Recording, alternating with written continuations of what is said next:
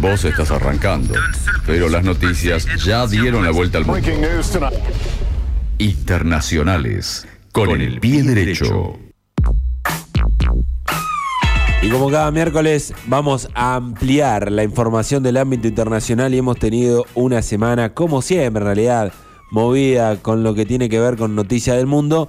Y para eso le vamos a dar la bienvenida a la Aire Estación K2, alguien que cada mañana de miércoles bien tempranito nos atiende muy amablemente, es Agustín Galassi. ¿Cómo andas, Agustín? Buen día. Hola Juan, ¿cómo andan todos? Qué lindo momento de la mañana, ¿no? Arrancar para hablar un poquitito de Alemania, de lo que pasó con Merkel y demás. Eh, es una linda una buena cerveza. Claro. claro, para arrancar con todo.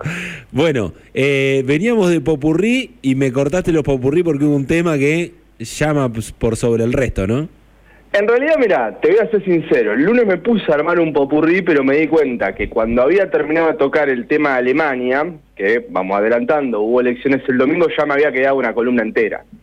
Claro, claro, sí. Entonces era como mucho meterle otro tema, digamos, iba a ser demasiado en volante. Íbamos a cortar nueve y media de la mañana, más o menos. Claro, más o menos. Pero bueno, además tiene una trascendencia. A ver, hubo un cambio histórico en Alemania. Se viene lo que es la era post-Merkel, ¿no? Bien, sí, nosotros cuando eh, tuvimos la información al comienzo de esta semana, lo fuimos medio charlando por arriba, eh, sin meternos demasiado en un contexto que imagino lo que vas a hacer vos.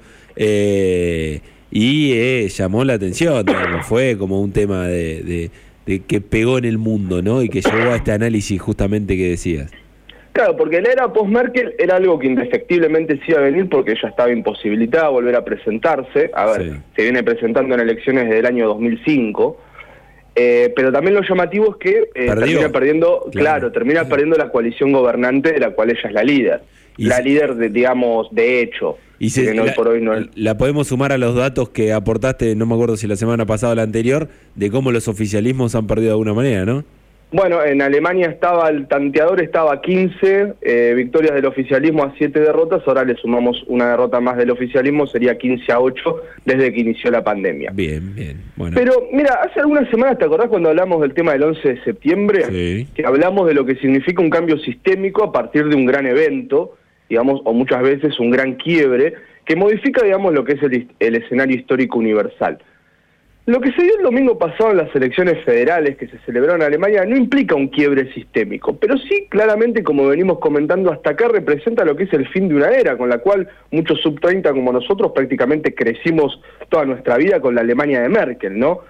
Con todo el simbolismo que este hecho conlleva, no solo porque Angela Merkel dejará, digamos, el liderazgo de lo que es la principal potencia de Europa y la cuarta a nivel mundial, solo por detrás, digamos, de verdaderos leviatanes como son Estados Unidos, China y Rusia, países muy extensos, países muy poblados, y atendiendo que Alemania, eh, digamos, es solo algo más grande que nuestra provincia de Buenos Aires, a pesar de que tiene más del doble de la población de nuestro país, Mm. porque también, como decíamos, se pone fin a lo que son 16 años ininterrumpidos de, li- de liderazgo, digamos, del Partido Conservador, sino también eh, lo que hay es un cambio de fisonomía política que se da en un contexto de una profunda crisis de identidad que, de- digamos, con lo que tiene que ver con el integracionismo europeo, por ahí la prueba más, más certera es, es todo el fenómeno del Brexit, dado el hecho, digamos, de que Alemania además ha ejercido de facto como el líder del bloque europeo desde su creación en la década de 1950. A ver, es como que eh, está tambaleando un poco el piso del gran líder, digamos, de la Unión Europea. Bien. La columna de hoy la vamos a, la vamos a dividir en dos partes, digamos. Primero vamos a, a despuntar el vicio y vamos a historiar un poco sobre esa orgullosa nación, al menos los acontecimientos más importantes, digamos, de lo que es su etapa contemporánea, para llegar finalmente a la Alemania actual y qué se puso en juego en las elecciones del domingo pasado. Bien. Y llegado a este punto, al de la actualidad, sí nos podemos detener un poco en lo que es el mapa político coyuntural, conectado también de alguna manera un tema que eh, también tratamos la semana pasada y que tiene que ver con la formación de gobiernos en los sistemas parlamentarios, estamos siendo el, el sistema alemán, eh, el sistema alemán, perdón, además uno de los sistemas más, más complejos para definir. Pensemos que, por ejemplo, la principal figura de autoría, el jefe de gobierno de Alemania, tiene la figura del canciller, el canciller, digamos, no confundir con el Kaiser, que era el viejo emperador. Sí. Eh, digamos, no tiene la figura del primer ministro, a eso me refiero, digamos, por eso le agrega cierta complejidad a algunas definiciones de su propio sistema político con lo que es los demás sistemas parlamentarios en Europa. Lo primero que debemos establecer es que la Alemania, tal como la conocemos, es un país relativamente temprano para el sistema mundial. A ver, se unifica por primera vez en lo que es la década de 1870, pensemos que son casi 60 años después de que países como el nuestro ya hayan declarado su propia independencia, cuando lo que era el antiguo reino de Prusia vence a Francia en la guerra de 1871, pone fin, digamos, a lo que son los anhelos de revivir el viejo imperio francés al estilo de Napoleón, pero da a luz un nuevo imperio, que es el imperio alemán, bajo la dirección de quien fue el canciller de hierro Otto von Bismarck, que sintetizó, digamos, el fuego nacionalista bastante, digamos, de moda en lo que era la Europa, sobre todo en la segunda mitad del siglo XIX, unificando todo lo que eran los pequeños reinos bávaros bajo la influencia de la Prusia central. No obstante, digamos, y por razones muy distintas, menos de 50 años después de esta primera unificación, el país se vuelve a fragmentar y así permanece hasta la década de 1990, es decir, hasta ayer. Cuando nosotros nacimos, cuando vos naciste, Juan, cuando yo nací, todavía existían dos Alemanias. Claro, es verdad. Digamos, no, es, que estamos hablando de algo que pasó hace dos siglos, digamos. somos grandes, pero tampoco tanto. claro cuando se produce lo que es la, digamos, la segunda unificación o la reunificación. Es decir, Alemania ha vivido buena parte del último siglo y medio, política social y económicamente partida. Alemania ha sido además la principal villana del mundo en lo que es la primera mitad del siglo XX, ¿no? El gran enemigo que tuvo el mundo libre, digamos, en las dos guerras más demenciales de la historia de la humanidad, refiriéndonos obviamente a lo que es la primera y la segunda guerra mundial, aunque para ser más a menos en los calificativos y menos pasionales, Alemania era lo que en relaciones internacionales se denomina como un Estado revisionista. ¿Qué es un Estado revisionista? Aquel Estado que cuestiona lo que es la organización de poder dentro del sistema mundial, llevándolo, digamos, por lo menos desde la teoría realista o de la realpolitik, llevándolo a lo que es un punto de desequilibrio que generalmente termina en un gran conflicto bélico que sí adquiere luego la forma de un cambio sistémico. Y en esto Alemania, pensemos que es un pueblo bravo que no se dejó conquistar ni por los romanos, sí lleva todavía una herida abierta. Ha fracasado, digamos, en sus dos intentos por ser la primera potencia mundial. Tanto en lo que fue la carrera imperialista industrial que antecedió a la Primera Guerra Mundial, como, bueno, después el loco proyecto de dominio mundial del Tercer Reich nazi, ¿no? Hay una película excelente que se llama La Ola, creo que es del año 2007-2008, que pinta de forma muy clara estas contradicciones sociales que se viven en, Alemania, digamos, entre el querer ser una potencia mundial y ser un país eficiente, económicamente integrado, digamos, con una, pensemos que tiene una cobertura social y educativa prácticamente total, garantizada por el Estado, pero que siente una enorme culpa de su propia historia. La sociedad alemana pareciese que siente mucha culpa, digamos, de su propia actuación en el pasado. Y la película se trata digamos, un poco sobre eso. Es un experimento social realizado por un profesor de secundaria con sus alumnos ante, ante el interrogante, perdón, de si se podría volver a reproducir una dictadura de tipo nazi en el país actualmente. Los resultados son, y alerta spoiler, muy pero muy desastrosos. Así que para el que guste la película se llama La Ola y es muy muy buena. la vi es muy buena, en serio. es muy buena. Eh, creo que tiene una versión norteamericana, pero por favor busquen la versión original alemana. Bien.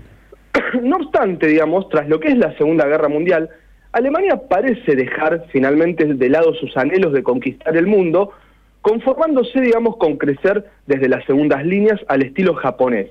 En realidad muchas opciones tampoco tenía como autora del holocausto. A ver, pensemos que Alemania fue tal vez el país más destruido por la guerra, donde en su misma capital Berlín, tras la toma por el ejército rojo, no quedó un solo edificio en pie, y cuya capital encima fue dividida en cuatro, digamos, quedando una porción para cada uno de los aliados victoriosos, digamos, para Estados Unidos, la Unión Soviética, Francia y el Reino Unido, y cuyo territorio nacional también fue dividido primero en cuatro y luego en dos. La Alemania federal quedaba para el bando occidental, la Alemania democrática quedaba para el bando del este. Con la salvedad que además Berlín, que había quedado circunscripta al territorio de la Alemania comunista, también se encontraba dividida en dos como un enclave occidental, digamos, en el corazón del país del mismísimo Karl Marx, separada por el famoso muro de Berlín o el muro de la vergüenza, como lo calificó de forma solemne el ex ministro británico Winston Churchill.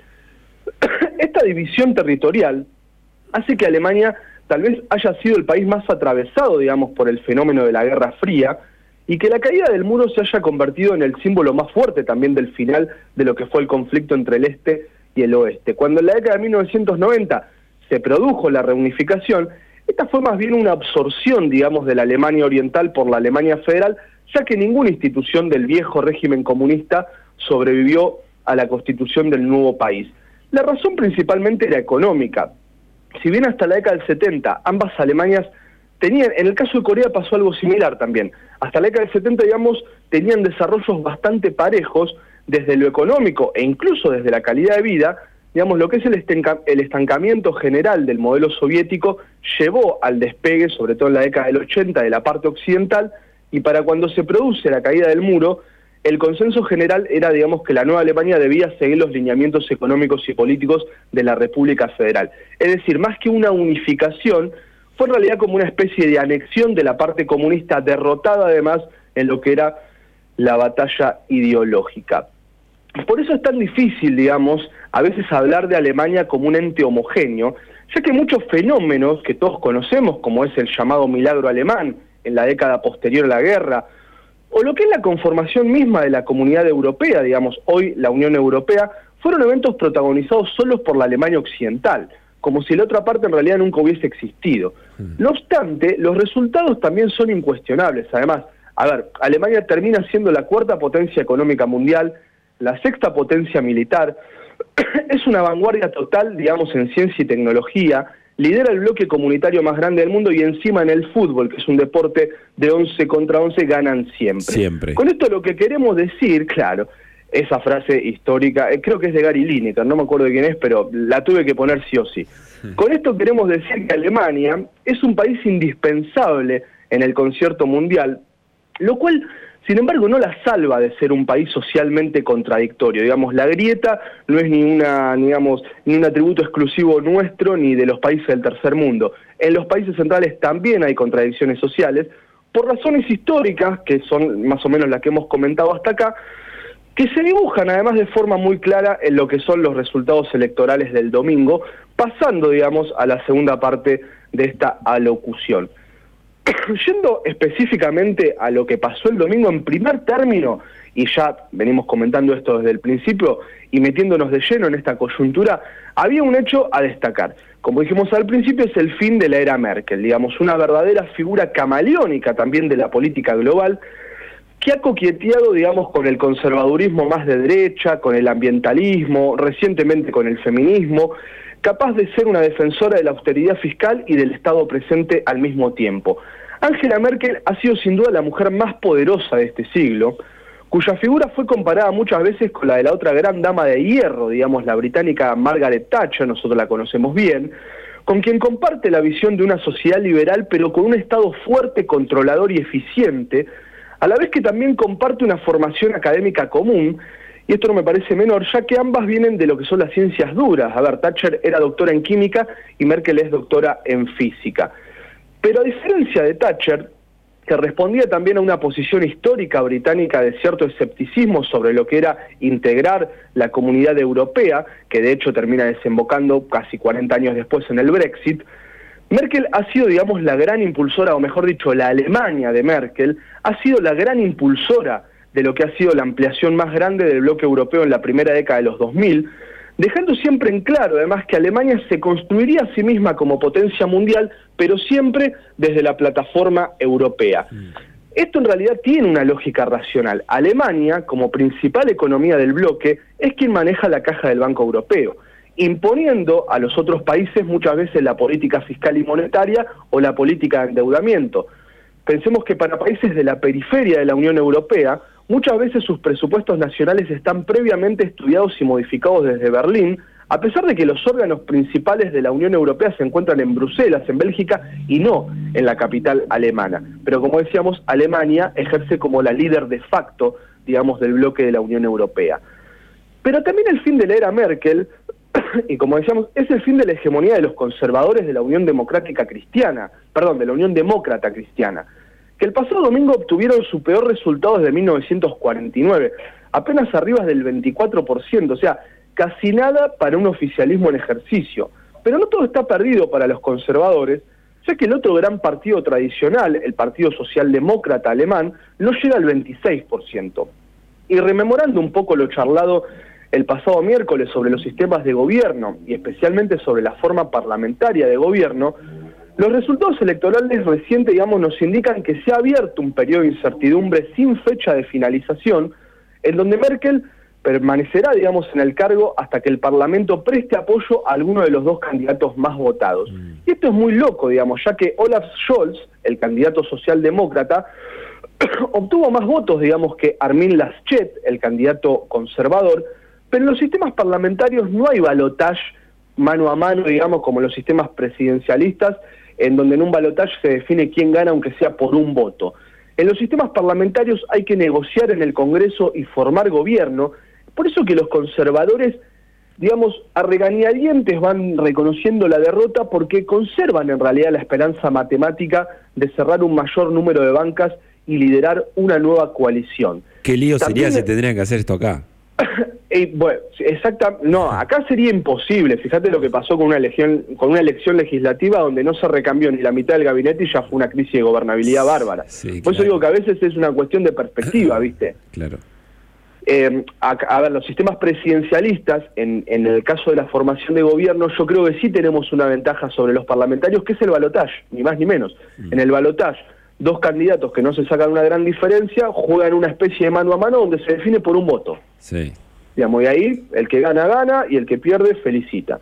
Acá, imagínate que el Partido Conservador tiene la esperanza, porque matemáticamente le da, digamos, de que a pesar de haber perdido la elección, tiene la esperanza de liderar una, una futura coalición gubernamental. Una locura, porque, el, a ver, las urnas le dieron la espalda. Claro. ¿no? Eso es lo que, esas son las situaciones contradictorias en las cuales muchas veces están encerrados los sistemas parlamentarios.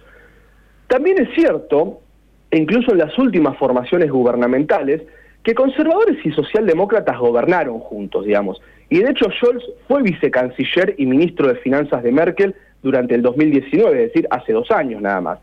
Pero la cuestión de la inmigración, digamos, y lo que es también la posición respecto a Europa, eh, ceder más o menos soberanía, digamos, en favor del bloque, han bifurcado lo que son los, los programas de gobierno de los dos grandes partidos, haciendo realmente que una coalición en donde alguno de los dos grandes partidos sea solo un socio menor no parezca, digamos, plausible, al menos de momento. Los socialdemócratas lo que ven en los resultados del domingo, digamos, es una clara chance por desbancar a la Unión Demócrata Cristiana y tienen razón, ya que la expresión popular del voto indicó eso. Mientras que los primeros, digamos, los socialdemócratas sacaron casi un 5% más de votos que en la última elección, los conservadores de Merkel hicieron su peor elección en 70 años. O sea, claramente el pueblo alemán les dijo, ya no queremos que nos gobiernen ustedes. Claro. Y este panorama tan ajustado, digamos, donde los dos candidatos más votados en realidad no se saca ni el 2% de diferencia entre ellos, hace que los partidos menores, esto sí para mí es lo que tiene de, muy interesante, digamos, el sistema parlamentario, que los partidos menores del Bundestag, digamos que sería como nuestra Cámara de Diputados, adquieren un protagonismo central, digamos, tanto lo que es el Partido Verde, muy fuerte sobre todo en las capas medias universitarias y en los grandes centros urbanos, como el Partido Democrático Libre, digamos, se vuelven fundamentales para conformar al nuevo gobierno, además de que también realizaron muy buenas performances electorales. Aunque en el caso de los primeros, en el caso de los verdes, tenemos que hacer una salvedad. En los sondeos y encuestas de principio de año, los verdes aparecían primeros en las intenciones de voto, pero finalmente estuvieron más de 10 puntos por debajo de los partidos tradicionales, sacaron algo más del 14%, dejándolos, digamos, de alguna manera con el sinsabor de haber fantaseado en algún momento con ser ellos quienes lideraran una futura coalición de gobierno. En el caso de los liberales, que es como se suele simplificar al Partido Democrático Libre, el escenario es distinto, ya que si bien sienten, digamos, una mayor simpatía por los conservadores de Merkel, aunque sea en lo que es eh, las cuestiones económicas, están dispuestos a negociar con todos y se trata, digamos, de un movimiento en franco crecimiento.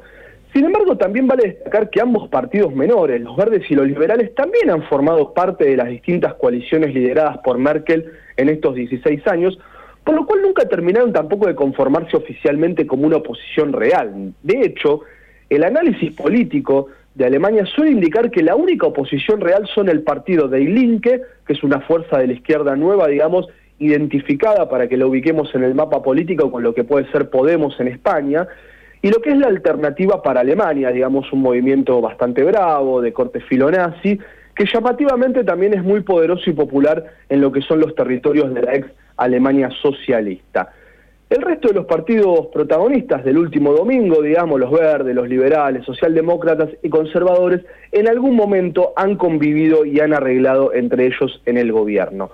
Lo cierto es que, digamos, y ya como para ir finalizando el repaso del día de la fecha, la cuarta potencia mundial va a iniciar en las próximas semanas una vorágine de negociaciones parlamentarias en donde ambos candidatos, Scholz y Laschet, pusieron el para nada a corto plazo de formar gobierno, dijeron vamos a tomarnos esto con tranquilidad y dijeron que tenían que formar gobierno por lo menos antes de Navidad. Ah, antes, digamos, ya que en el 2022 Alemania le espera lo que es la presidencia del G7, que como dijimos hace algunas semanas, el G7 vendría a ser como la mesa chica de la política mundial. La realidad pareciera indicar que la socialdemocracia renovada con un candidato centrista que promete mantener a Alemania por los cauces en política interna y externa que dejó Merkel, tiene más para ofrecer a los verdes y a los liberales, digamos que los desgastados conservadores, presos también del estancamiento que provocan, digamos, 16 años de poder ininterrumpidos. También, y esto tiene que ver con lo que me decías vos de qué hubiese pasado si una situación así se hubiese dado en la Argentina o en cualquier país, digamos, del tercer mundo, eh, merece una reflexión el tamiz por el cual se pasan estas elecciones, ya que las llamadas negociaciones parlamentarias, digamos, donde las bancas básicamente se venden al mejor postor, son definidas en Europa como acuerdos de gobierno, algo que de suceder en nuestro tercer mundo se diría definido directamente como corrupción y tranza.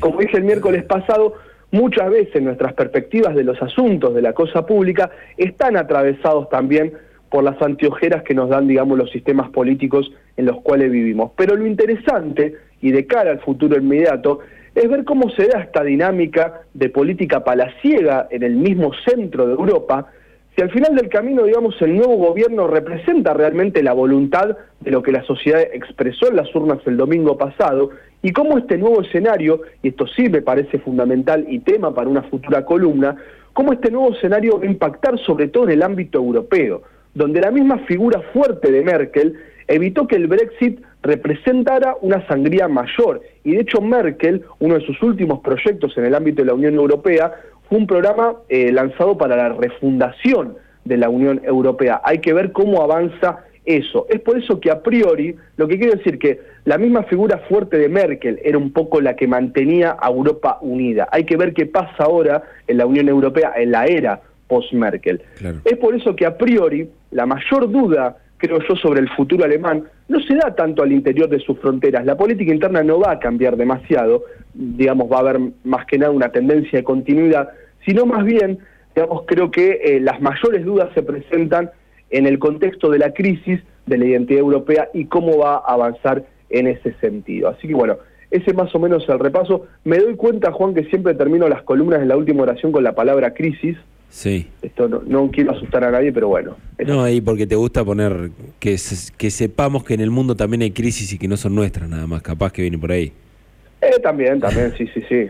Pero La dinámica global es a, mí cuando a mí cuando te pones a analizar todas estas cosas, a veces me quedo pensando y digo, eh, bueno, eh, ¿cuáles son las, las realidades o las eh, verdaderas diferencias, ¿no? Entre entre eh, lo que tratás no sé, a nivel europeo, con lo que ha pasado también en otras columnas y demás, y los problemas que tenemos nosotros, y va en eso la discusión. Eh, creo que los problemas con sistemas, digamos, que ya están mucho más aceitados y realidades sociales y económicas muy distintas, como los problemas o, las grandes discusiones se dan en otro contexto, ¿no? Eh, de otras cosas más puntuales. Estamos hablando de eh, una ruptura en el gobierno, mencionaste en algún momento, de lo que tenía que ver con, lo, eh, con la posición del país frente a la Unión Europea, que eso había traído un conflicto importante.